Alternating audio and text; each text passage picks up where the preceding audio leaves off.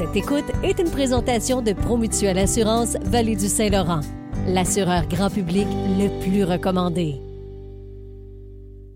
Vous êtes toujours dans le retour M105 et comme à tous les mercredis, c'est le temps de jaser du Canadien cette semaine avec Luc Gélina. Salut Luc. Salut Marlon. Hey, le moins qu'on puisse dire, c'est que le Canadien commence à avoir un premier trio qui ressemble à un vrai premier trio de la Ligue nationale de hockey. Oui, puis un trio élite, je te dirais. C'est vraiment impressionnant de voir.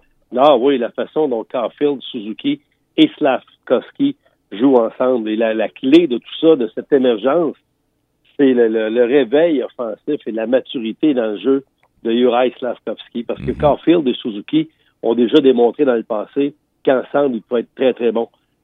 Caulfield s'est amélioré défensivement. Suzuki est plus complet. Les deux ont vieilli. Là. Mhm. Suzuki a 24, Caulfield a 23, ils sont encore jeunes. Mais Slavkovski, Marlon, impressionne drôlement. Sa progression depuis un mois, un mois et demi est phénoménale. Euh, le jeu a ralenti dans sa tête. Tout se déroule plus lentement devant ses yeux. Et euh, on, voyait déjà qu'il y avait des habiletés offensives, des bonnes mains. Et là, maintenant, en ajoutant la confiance à ça, il mhm. joue avec beaucoup plus de créativité, plus d'audace, mais il est tellement fiable défensivement.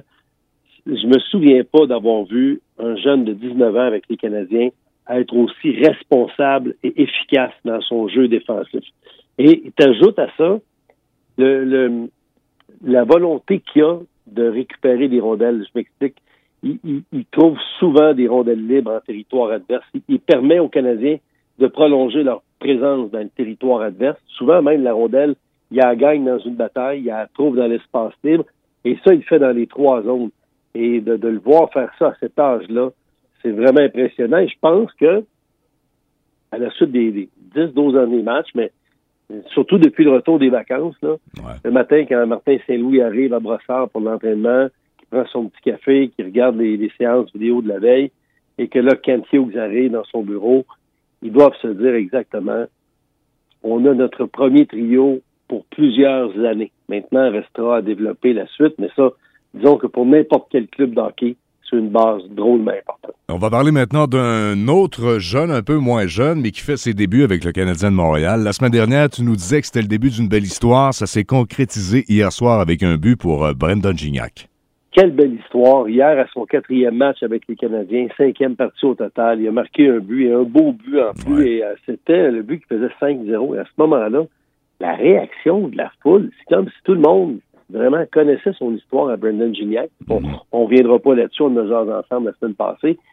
Tout le monde l'a chaleureusement applaudi. C'est une réaction qui, qui est illogique pour un but qui fait 5-0, mais les gens mhm. connaissent son histoire, étaient contents pour lui de le voir marquer ce but-là à 26 ans. Ses coéquipiers aussi. Tu sais, Goulet sur le jeu aurait pratiquement pu partir en échappée, a préféré lui faire une passe, et les gars étaient contents. T'as vu Pezzetta tout de suite qui est allé chercher la rondelle. Puis en plus, il a gagné, il a marqué son premier but le soir au Kaden Primo, un gars avec qui il a joué euh, depuis qu'il est arrivé à Laval. Ben lui signait son premier jeu blanc en carrière, donc les, deux gars ont partagé ça ensemble.